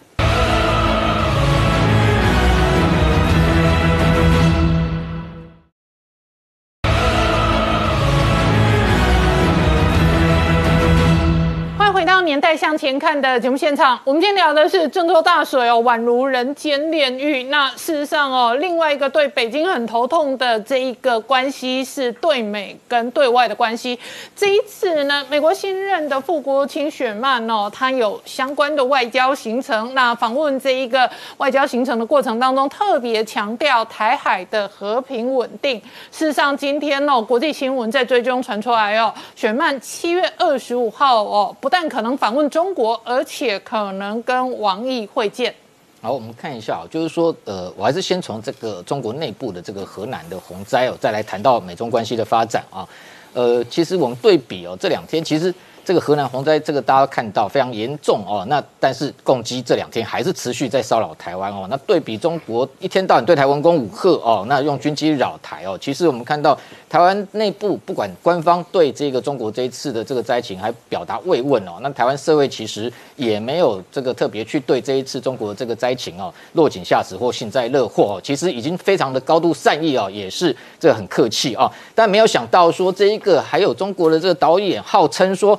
这一次的一个洪灾哦，是因为美国军机先前抵台哦，那偷偷给台湾所谓的气象武器哦，那导致哦，那如果美国不交代清楚哦，就当成是美国在宣战哦，这样的一个说法，我们就可以看到哦，中国真的被他的官媒哦，以及其实持续在洗脑，洗到我都认为有妄想症哦。那像这个中国导演，可能是这个科幻片真的看太多哦。那怪东怪西怪天怪地，就是不敢怪官跟怪党哦。那这样的一个所谓的气象武器哦，其实我们谈到要讲说是。中国有气象武器，还是其他国家有气象武器？有，其实中国国务院去年二这个十二月才公布了一个声明哦，说要这个完善人工影响。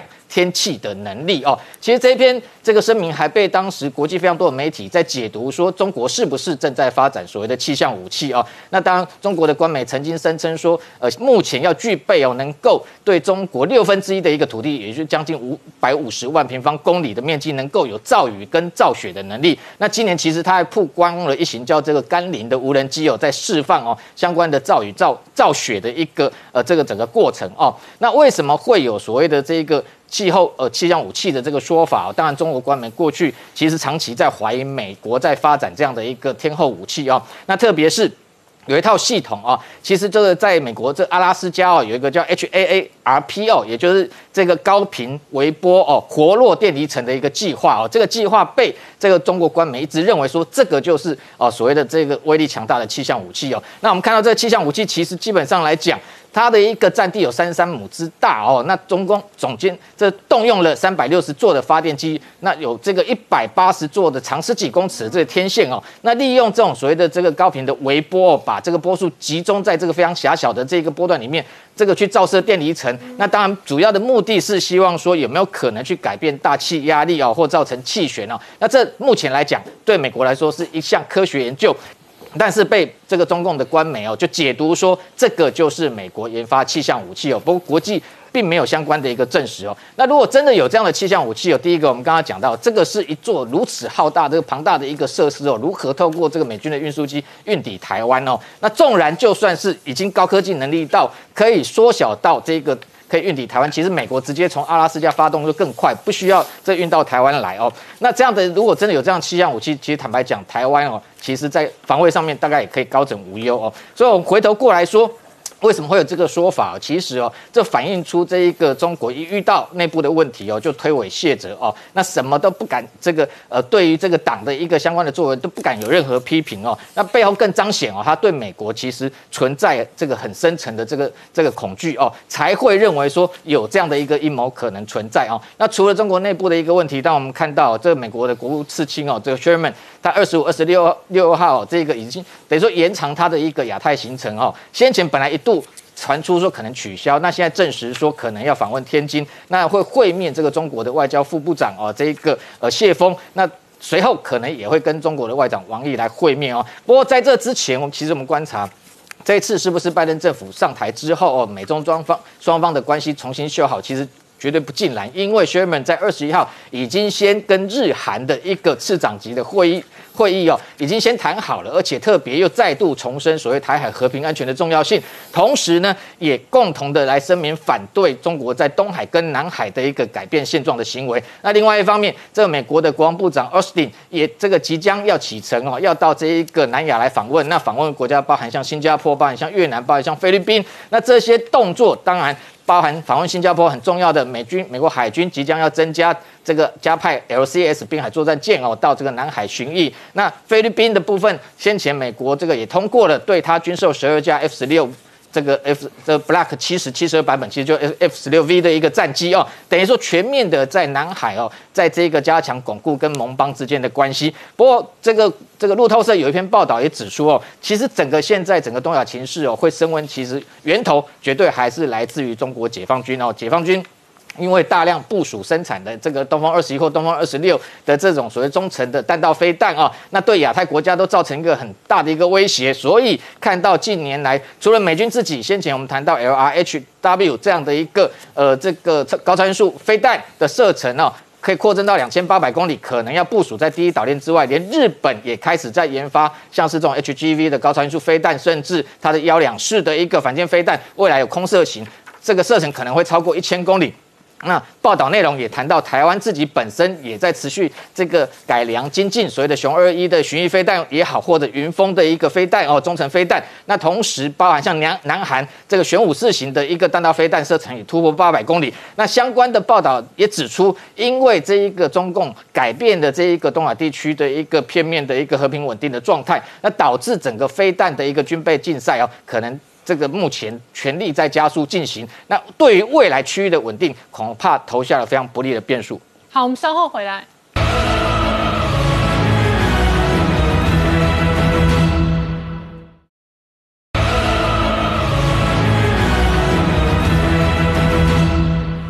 年代向前看的节目现场，我们今天聊的是郑州大水宛如人间炼狱。不过同一时间哦，李克强再度强调，中国要加强基础科学跟科技的研究，才不会被卡脖子。没有错，我想其实这一次中美的科技对抗开始之后呢，这个中国才意识到哦，过去原来在美国的一些相关的技术跟平台的资源之下发展科技哦，原来是一件这么简单的事情。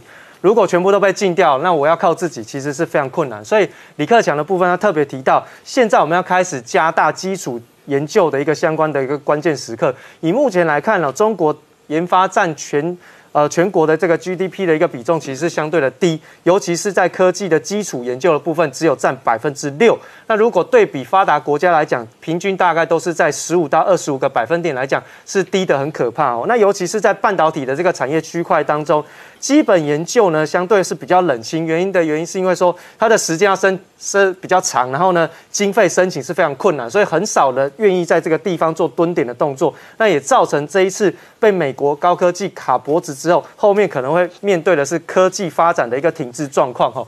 那另外，我们看到在拜登的部分呢，也发表了相关的一个针对国内经济的一个言论。他也提到哈，就是物价现在目前呢是不会持续的一个高度的通货膨胀。我们知道现在目前公布出来的 CPI 的数据是高达百分之五以上。那市场上其实都比较担心的是说，那如果接下来美国会不会变成是一个恶性通货膨胀的环境？那拜登特别针对这一点来提到，就是说这样子的一个状况其实不会持续下去。那相对的呢，也赞成了这个过去在 FED 鲍威尔还有财政部长耶伦的一个哦。通货膨胀是暂时的这样子的一个言论，所以其实有国家元首的加持，大家应该要稍微稳定一下。那面对于未来的货币政策呢，退场机制都还在政府的掌控当中。那我们看到在格拉汉的部分，这是华尔街的一个非常有名的一个投资人，他特别提到，现在目前哦，全世界的部分哦，任何的一个市场泡沫是无所不在，而且是显而易见。因此呢，他认为哦，现在目前所产生出来的金融市场的泡沫规模呢，会比一九二九年，甚至会比两千年的这个。泡沫还来得更大。那回过头来，我们看一下，在道琼工业指数最近的一个表现还不错，连续两天的一个反弹，在昨天呢是上涨了零点八个百分点，站回到月线之上。那么纳斯达克指数呢也是上涨了零点九个百分点，那也是稳在月线之上，甚至呢也快要挑战前坡高点。费城半导体指数跟台北股市呢相关性比较高，也是上涨了三个百分点，是昨天啊美国指数当中表现最强劲的一个指数，那也回到月线之上。那标普五百指数呢，也来到了上涨零点八个百分点，也差一步哦，就要再创历史新高。所以其实从目前看起来呢，整个美国的指数都还是维持在高档的一个比较强势的格局当中。那我们现在来看一下，其实最近在美国公布这个财报的过程当中呢，Netflix 首先公布了它第二季的一个财报表现状况。那一般来说，它的第二季的付费订阅成长是优于市场上原先的预期。不过呢，在获利的表现上面却是出现了下滑的一个状况。那另外呢，公司也证实说，哎，我接下来要呃。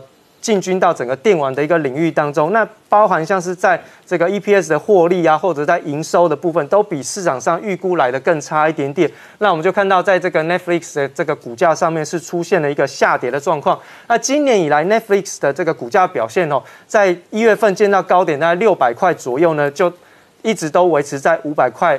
上下去进行一个震荡整理的动作。那我们看到在可口可乐吼，那可口可乐第二季的营收呢是年增率超过了百分之四十以上，EPS 的表现呢也优于市场上的预期，而且呢它宣宣布上调全年度的一个财测。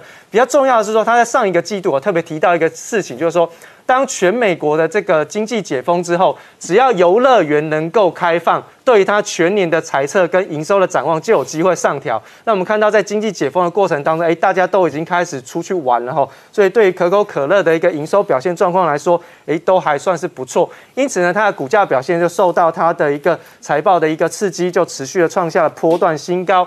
在我们看到，在交生第二季的一个财报表现上面，是比市场上预期来的更优厚。那么也上修了全年度的营收还有 EPS 的一个表现。那我们看到，在本季度的部分，营收呢是年增率超过百分之二十七，净利的部分呢年增率更是高达百分之七十三。EPS 的年增率也是来到了七成以上的一个表现，所以我们看到它的股价哈，在近期的表现当中呢，是开始有准备挑战波段高点的一个哦现象了哈。所以对于交生来说，我打个岔哦，交生预估今年度的疫苗销售总额才二十五亿美元，对，但是国际媒体估算辉瑞是两百六十亿美元，是十倍以上。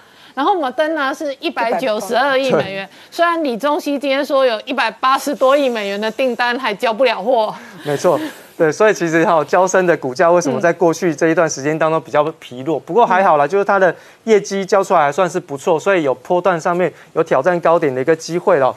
那另外我们看到在比特币的部分，最近是受到了。这个美元走涨的一个影响哈，看到比特币出现了一个惨跌。那我们知道哈，这个特斯拉过去投资比特币来去进行一个业外的操作。那在七月二十号，比特币是跌破了三万块钱的一个整数关卡。那如果以当时候跌破三万块的价格来计算哦，那投资比特币的一个实质账面收益是全部都化为零，而且还倒赔。那我们看到比特币其实最高点是冲高来到了六点四万的这个美元。那现在呢，大概有一点点反弹，到目前为止的报价是大概维持。在三万两千块美元左右。不过从波段的角度来看呢，比特币也已经腰斩了哈。那当然，就目前看起来，如果特斯拉呢，哦，它还是持续的用这个比特币来进行投资，那么接下来它的风险会越来越高。嗯，那再来就是马斯克呢，也证实说，除了比特币之外，他自己个人也拥有了这个以太币哈。那以太币的这个价格在最近的表现呢，其实跟这个比特币差不多哈，也都是出现了一个下跌的一个态势。那大概也都跌幅蛮重的。那虽然是如此呢，哦，它的以太币的部位也稍微上涨了百分之十二了哈，所以。就目前看起来，这个加密货币的部分是出现了一个比较明显的回档修正。再就是狗狗币的部分，之前有一个百万美元富翁靠比这个狗狗币有赚钱，那现在目前呢是重挫超过了七成以上。哦。不过即便是如此，因为它的成本超级低哈，所以它是当时利用零点零四五美元去买了二十五万美元的部位，到目前为止是上涨反弹来到零点一七，所以它还是赚钱。嗯。好，现在还是大概维持有七十万美元左右的一个收益。大概也都是翻倍以上的一个报酬，所以其实就目前看起来，加密货币的一个状况是出现退潮的一个发展。不过还是要跟大家讲，如果你的成本够低，还是有机会获利。好，今天谢谢大家收看《年代向前看》，也提醒我们忠实观众跟粉丝朋友扫描 QR Code 订阅《年代向前看》YouTube 官方频道。我们同时在 IG、脸书、推特、特约粉上面都有官方的账号，欢迎大家分享、订阅跟追踪。谢谢大家收看，也欢迎大家锁定我们的 YouTube，顺便有空麻烦帮忙看。